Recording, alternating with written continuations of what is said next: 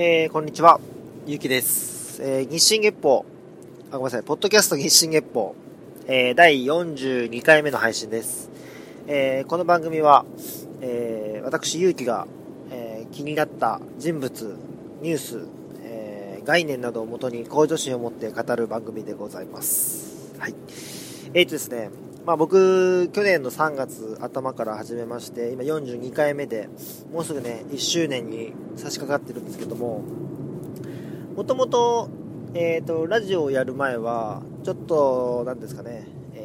少しだけですけど、動画配信やったりとかした時期もありまして、えーそのきっかけをですね、僕にくれました、えー友人の、まあ歌手をやっている、えーまあ、メジャーデビューもしているんで、まあ、知ってる方は知ってるかもしれない、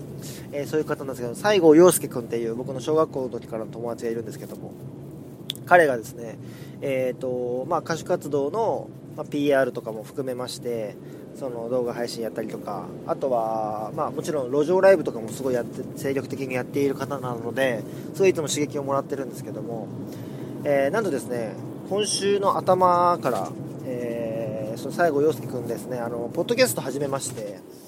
でなんかねなんていうんですかね僕はそのポッドキャストをやっていてまあその楽しくやれていますし、えーこれからもどんどん続けていきたいと思っているメディアでもあるんであの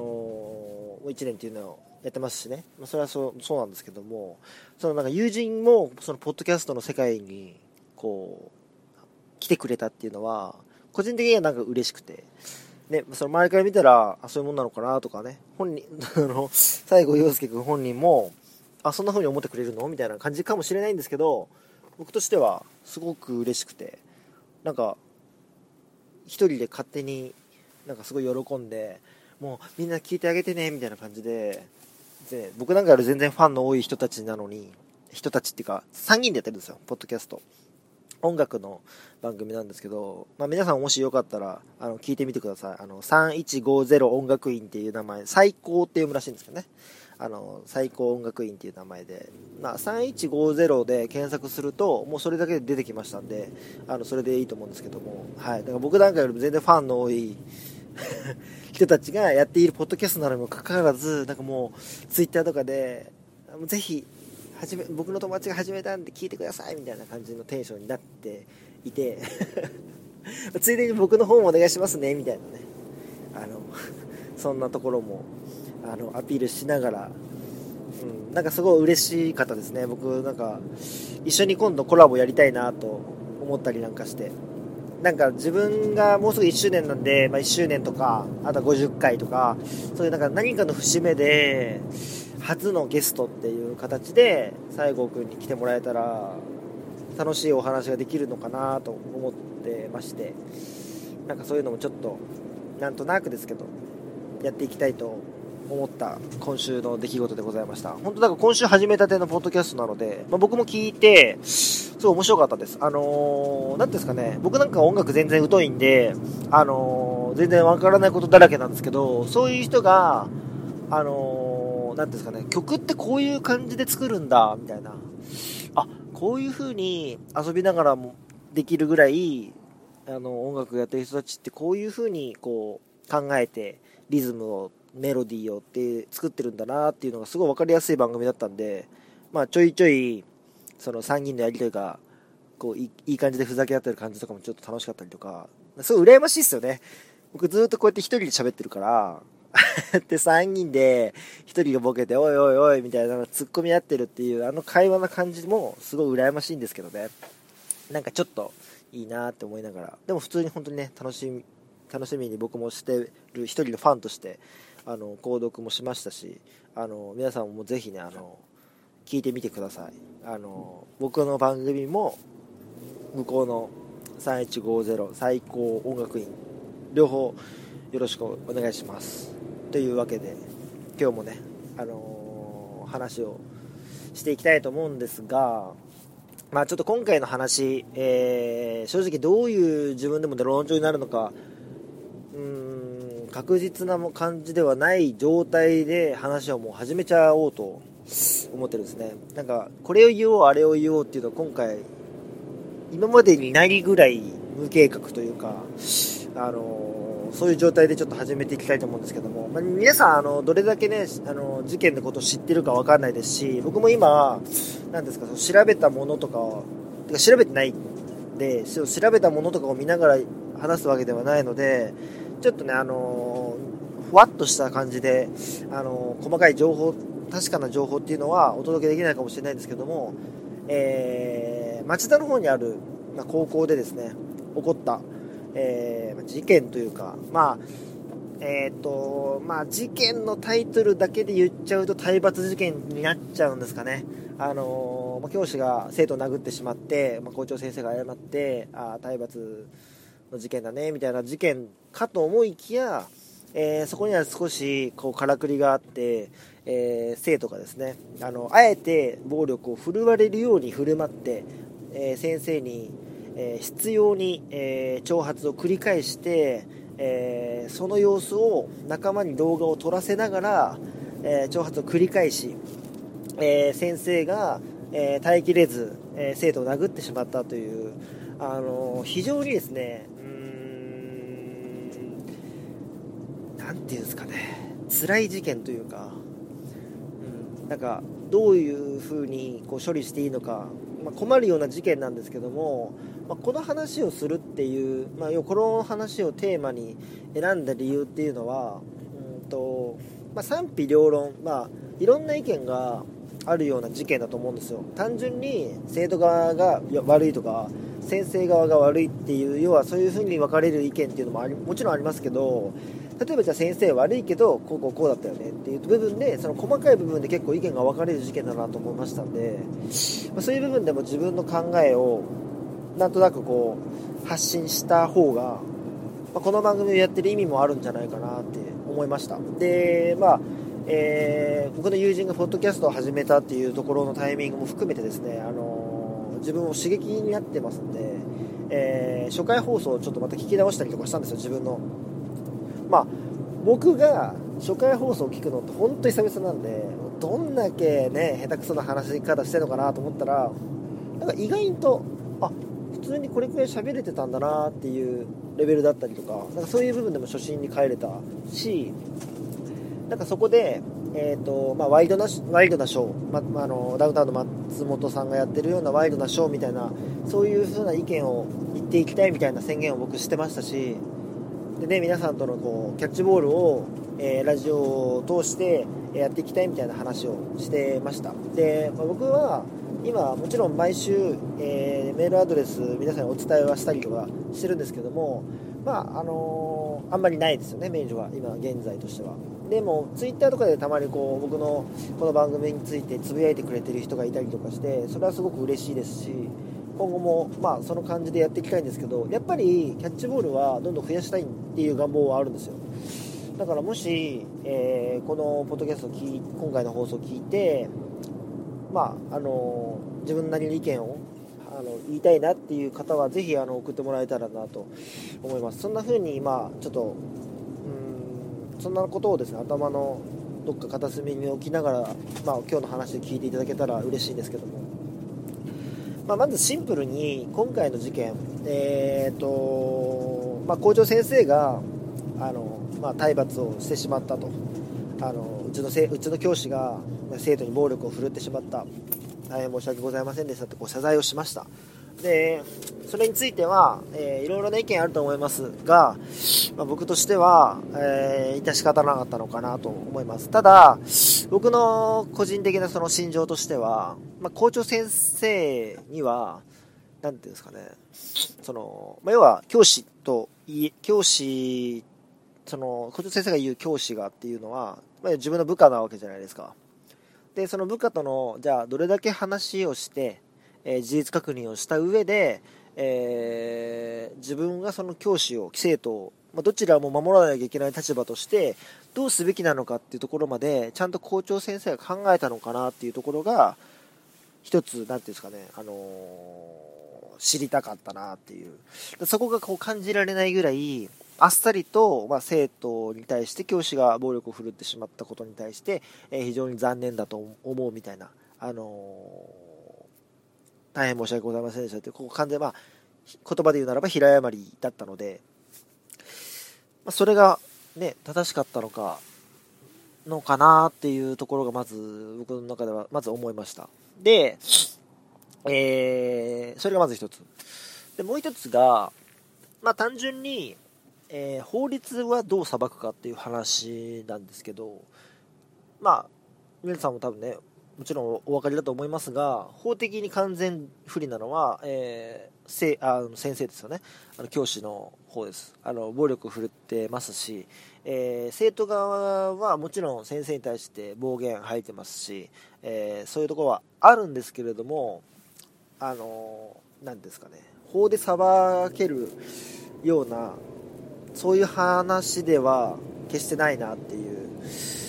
ことなので、まあ、もちろんそのどこまで悪意があったかっていうのが実証できないっていうのももちろんあります。で、そこに対して生徒が、あとは周りの生徒が、えー、しらばっくれれば、えー、全然その悪意がどれだけあったかっていうのは証明できませんしね。あの完全に不利なのは先生ですし、まあ、先生に、まあ、ある程度その裁きが下るっていうのは、まあ、言った仕方ないかなと思います。これがまあ法的な話ですよね。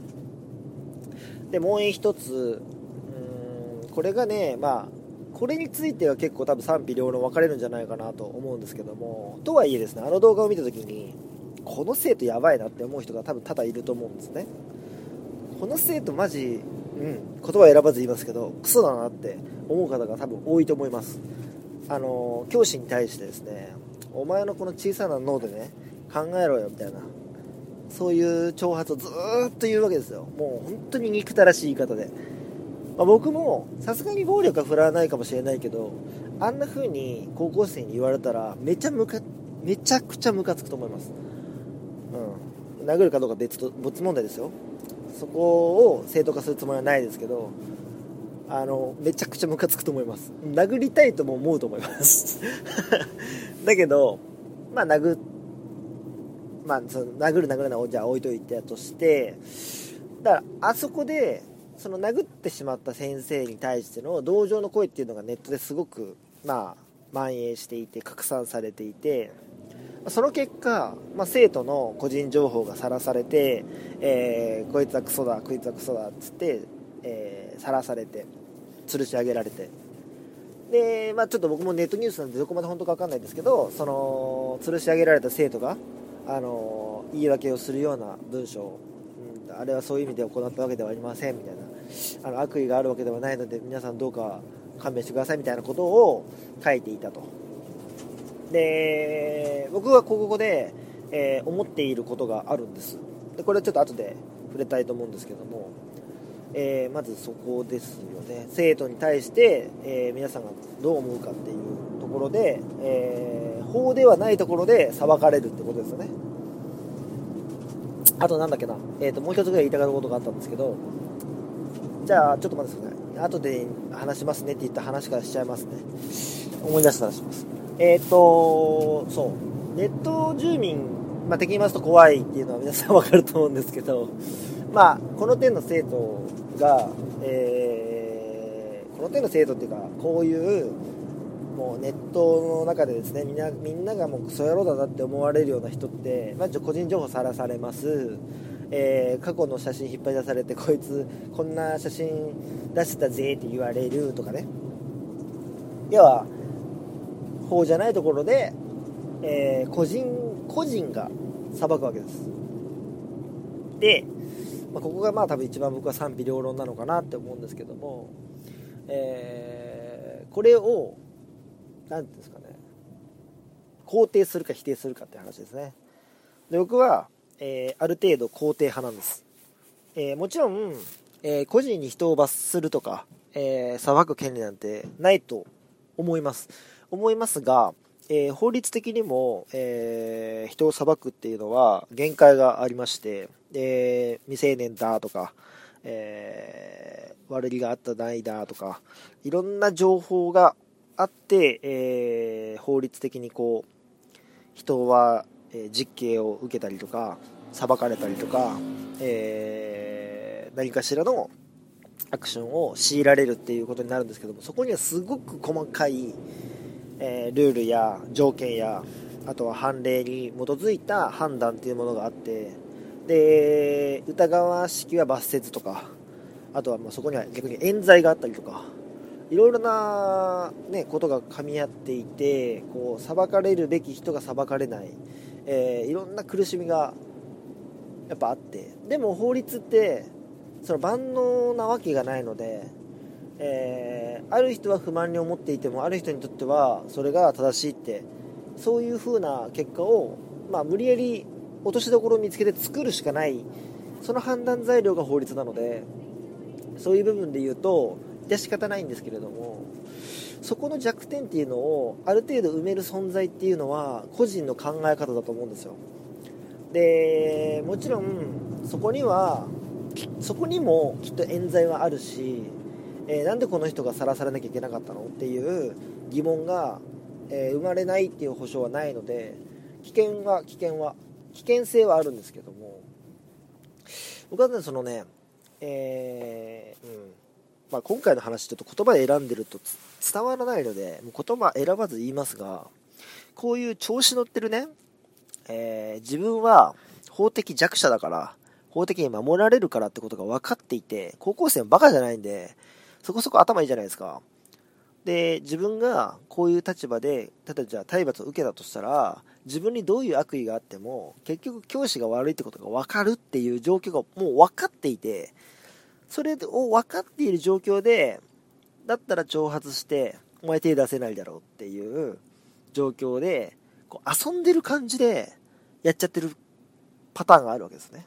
でこの人がどういうつもりでこれをやったか分かんないですよ。先生を貶めようと思ったのかえー絶対手出せないだろうっていうやつを、えー、挑発して手出すかどうかっていう賭け事をしてたとかね。そういうパターンも全然考えられますし、えー、どれくらいその悪意があってどれくらい浅はかな考えでやってるかは分かりませんけども、まあ、調子乗ってことは間違いないじゃないですか。どっちにしたって調子乗ってる、えー、愚かな行為をしてることは間違いないのでこういう人間が、えー出てきた時にえ、法律ではどうにもならないわけですね。だって法律でどうにもならないことを分かっててやってるそういうなんずる賢さを持っててやってるわけですからね。そういう人をまあ何ですか抑止力として働くのは僕はネットのその炎上とかそのさらされる危険性とかそういうところで何ていうんですかねブロックチェーン的な感じで守られ守られる守られるためだったりとか、えー、これやってね先生を晒したとしても先生も悪者になるかもしれないけど自分もさらされて悪者になるかもしれないっていうそのそこまでちゃんと考えが、えー、こういう事件があると至るようになってくると思うんですよ。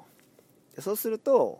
えー、このネットを使って人を貶めるっていうことがえー、相手にとってもリスクはもちろんあるけど自分にとって晒す側もリスクがあるんだぞっていうところを、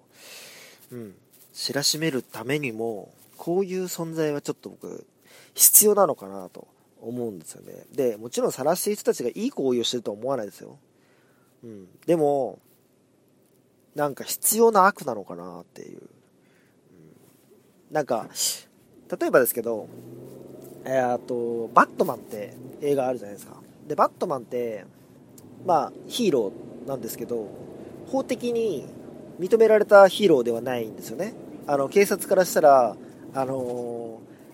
何ですか、え、同じように法を犯してるような人なんですよ。要は人を裁く権利なんてないのででもヒーローみたいな。もちろんバットマンみたいなそんなね立派な考えではないと思いますけどでもなんか一定のそういう役割にはなってるんじゃないかなってネット住民。みんなの目っていうのが世の中にあって目立った変なことをしてしまうとそれが道徳的にだいぶ反することをしてしまう。悪だとみなされれば個人情報さらされたりとかネットで叩かれたりとかするよっていうのは一つのこう大きなプレッシャーになるんじゃないかなっていう。だから僕はそれを、うん、正直自分がやられたらもちろん嫌だけどでもそんなのは自分が悪いことしなければいいだけの話なんであの怖さはもちろんあるけど冤罪とかがあった時はもう最悪ですけどでもある程度はこういう人をなくしていくためにもねあのあってもいいのかなっていうわかんないです。これはどれだけ世の中の意見として尖ってるのか尖ってないのかわからないんですけど僕はそう思っちゃったんですよ、うん、ここに関してはもう賛否両論当たり前だと思いますしその反対する人の気持ちもすごく分かります。ただ僕はそうだなという。で皆さんの意見もぜひ聞いてみたいと思いますね。例えば僕の妻なんかは、えー、こうすぐ晒すこの文化っていうものは、えー、認めたくないという考えを持ってますし、まあ、僕はその気持ちも分かりますしね。ただやっぱその多分どっちにもねあの何、ー、て言うんですかね一長一短あありまして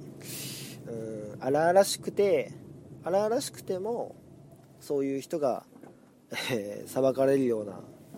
道徳的に裁かれるような世の中がいいのか。うんある程度法律的に、えー、そういうルールに基づいてやってるかやってないかで裁いていくのかっていう、ね、考え方は多分人それぞれだと思いますしね。そういう感じなんですけども。あのねあごめんなさい。えっ、ー、とちょっと思い出しました。さっき忘れてたこと。もう一個言いたいことがあったんですけどなんか教師なんだから手を出すべきではないっていう考え方ですよね。これもよく、えー、言われてますけどもここに関しても多分いろいろ賛否いろいろあると思います。僕,、ね、僕は確かに手を出してしまったのは先生の弱さだなって思いました。っていうのは、えー、生徒と教師っていう立場でまあ何ていうんですかねいくら生徒が悪意に満ち溢れた行動をしてたとしても、まあ、手を出してしまったら不利になるってことは分かってる分かってなきゃいけない立場だと思うんですよ教師って。でそんな中で、まあ、手を出してしまったっていうのはもちろん相当ムカついたんだと思いますよ。でも多分なんですけど暴力を、まあ、暴力っていうか殴るとかっていう行動をするっていう選択肢を持っているっていうこと自体がちょっと問題なのかなっていうところは正直あるかなと思います。例えば僕が同じ状況に、えー、なった時にめちゃくちゃムカついて殴りたいって思うかもしれないですけど殴るっていう選択肢は多分出てこないと思うんですよね。殴りたいって思っても。ここが、えー、人によっては理解できないかもしれないんですけど例えば僕って人生で思いっきり人を殴ったことって多分ないんですよ。でまあ例えばね人と喧嘩して殴ったりとかしたことありますけどあの妹なんかよね あのちっちゃい時は殴ったりしてましたよ。だけど本気でグーで人の顔面を殴ったことって僕ないんですよ。で結構そういう人多いと思うんですよ。もちろん喧嘩したことある人でグー殴グーで人を殴ったことある人なんていっぱいいると思いますけど殴ったことない人っていっぱいいると思うんですよ。で教師になる人が全員殴ったことない人であるべきだなんて思わないですよ。逆にそれはいろんな人がいていいと思うんですけど。でもやっぱり、えー、教師として生徒と向き合う時に何て言うんですか相手に挑発されて殴るっていうのは、えー、ある程度ですねその何ですかね自制が効いてないのかなと思わざるを得ない。でそこに関しては、えー、教師に対してもうちょっとなんとかならなかったのかな他の選択肢はなかったのかなって思うところはあります。ただこうやって言ってしまうとじゃあやっぱ生徒側なのかなって言われちゃうかもしれないですけどそんなことはなくて僕めちゃくちゃ教師に同情はしてるんですよ。でここからが僕の言いたいことなんですけどじゃあ教師だったら何されあの何されてもねえー、なんですかあの我慢しなきゃいけないのかとかっていう話になっちゃうと思うんですけど、ね、逆に言えば生徒は何したっていいのかみたいな。でここでちょっと思ったのは教師と生徒っていう関係性だったら僕はやっぱり手を出しちゃいけないかなと思うんですよ。ただまず教師と生徒っていう関係性を先に壊してるのは僕は生徒側なんじゃないかなと思うんですよ今回。っていうのは教師と生徒でしかも高校生ですよ。義務教育でもないわけですよ。ってなった時に別に受けなくてもいい教育をわざわざ受けに来てるわけですよね。高校に生徒は。だから受けなくてもいい教育をわざわざ受けに来てるのにもかかわらずその教師に喧嘩を売るっていう行為自体がまあ何ていうんですか崩壊してますよね考えが。うーん何て言うんでしょうね。だったら来なきゃいいじゃんっていう話なんですよ。だからまあ一番だから簡単っていうか何ていうんですかね一番シンプルにこの状況を変えるとしたら教師に決定権がむしろあってあじゃあもうやめてくださいもう来ないでください学校にっていう風にできればもう簡単なのかもしれないですけどまあそんな簡単にはいかないっていうのは分かってますし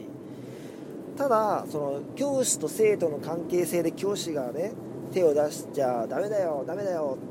だけだと先に生徒っていうなんていうんです立場を自ら放棄している生徒側にもやっぱりスポットを当てなきゃいけないと思うんですよね。だ僕だからさっきも教師が手出しちゃいけないとは思うんですよって言いながらも生徒も生徒としてやってるのに生徒として学校に来てるのにもかかわらずあなたがしている行動っていうのは生徒ではないですよねっていう。だからやっぱうんそこをねなんか片方だけに寄ってしまうと意見がだいぶなんですか偏ってしまうんじゃないかなってうん思ってしまうというか。なんかこう生徒派、えー、先生派みたいな風潮もありますけどなんかどっちにも、えー、変えていかなきゃいけない課題っていうのがあるし例えばこれ逆にね先生側の主張を鵜呑みにして呑みっていうかごめんなさい言い方悪いですけど生徒が全部悪い法的には先生が悪いけど、えー、道徳には道徳的には生徒も悪いからこういう体罰は、えー、認めていくべきだみたいな論調にもし世の中がなっていくとしたらそれはそれで危険で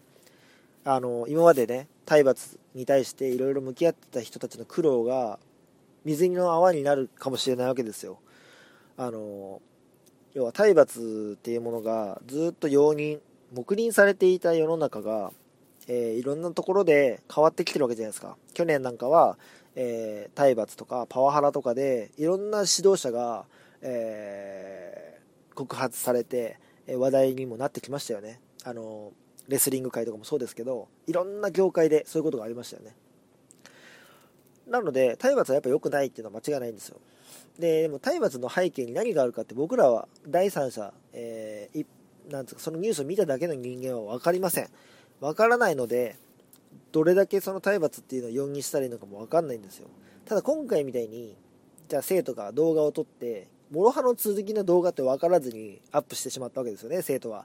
未熟さゆえなのか。それも計算なのか分かんないですけど。そういう時にこれをあれを動画を見てああもう先生全然悪くないとか思ってしまってる時点でもともと黙認されていた体罰時代に戻ってしまうそういう風潮に戻ってしまう恐れっていうのもあるわけですよ。今回の例えば動画がなかったバージョンで先生がいやいや生徒があのねあの事件してるでしょ？ってあの生徒のあの動画撮ってたやつ。あれと同じような感じだったんだよ。って言ったらああじゃあ先生悪くないね。みたいなね。そういう風に何ですか？逆にそれを利用してくる先生だって出てくるかもしれないですしさらに弁護が難しくなってきてしまうんですよ。やっぱり殴ってしまったっていうその事実自体はやっぱ悪いと世間も思わないと僕はいけないんじゃないかなと。それ上ゆえにそのそれを認め、うんと、容認しない上で生徒がどう、えー、どこまで自業自得なのかっていうところを議論するっていうのが、うん、僕が思う正しい議論の形なのかなと思うんですよね。だから体罰、こういう状況だからしょうがないっていうのは、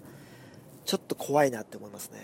僕なんかは、えー、自分のブログとか、ポッドキャストとか聞いてもらえれば分かるんですけど、基本的に、えー、暴力を振るうパワハラをする上司っていうのを、本当に、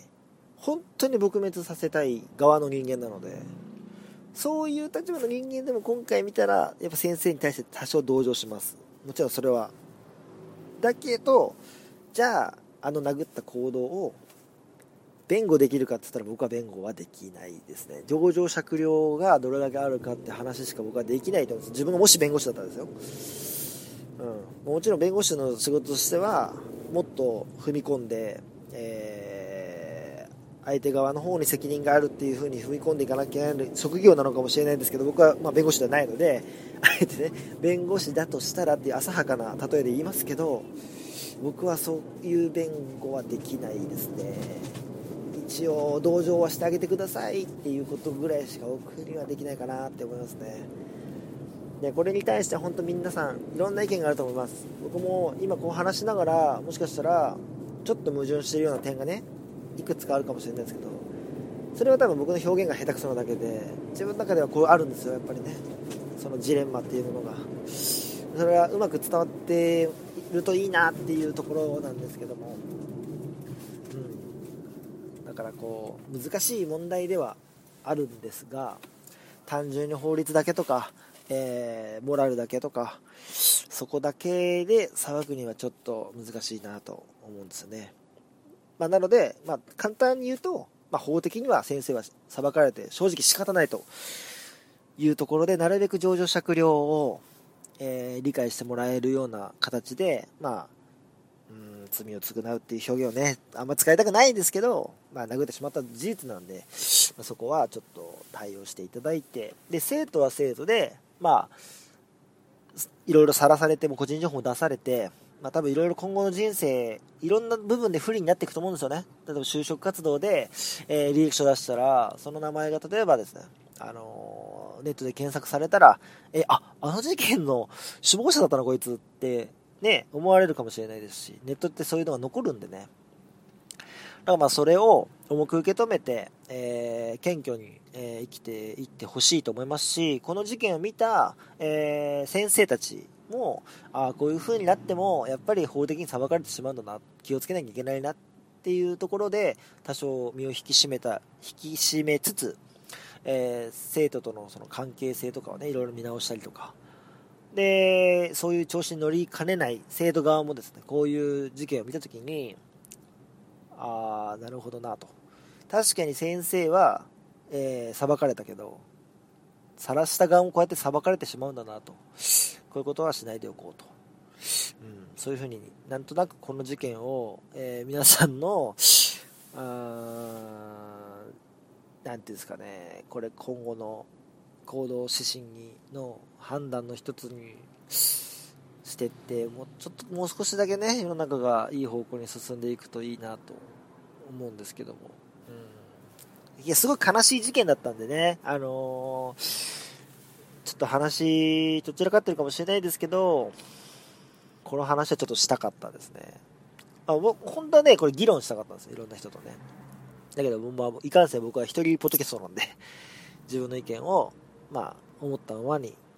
言わせていただきました。うんと、正直賛否両論あると思いますが、その賛否両論、ぜひ聞いてみたいんで、あのー、ツイッターのハッシュタグ 24GEPPO でもいいですし、メールで、えー、24GEPPO.gmail.com に、えー、メールをいただいてもいいですし、えー、何かしらのアクションをしていただけるとすごく嬉しいです。刺激になります。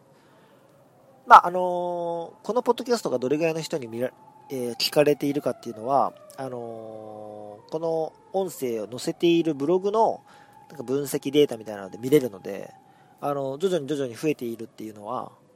あの実感できていて、すごく嬉しいは嬉しいんですよ。あとはやっぱり皆さんの声が僕に届いてくれたらもっと嬉しいんで、ぜひそういうアクションを今後積極的にしていただけるとすごく嬉しいです。はい。なので、今後ともよろしくお願いします。というわけで、今日はちょっと真面目な、えー、硬い話ではありましたし、僕がもしかしたら世間的に外れた意見を言ってるかもしれない。だからどれだけ尖った意見なのかを正直僕はわかんないんで、これぐらい尖ってますよっていうのをね、分からせる意味でも意見をもらえたら嬉しいです。あの、全然尖ってないですよ。僕も一緒ですよとかね。そういうのも含めてもらえたら嬉しいです。はい。というわけで、今回は、えー、この辺でお時間となります。お相手はゆうきでした。また来週。さよなら。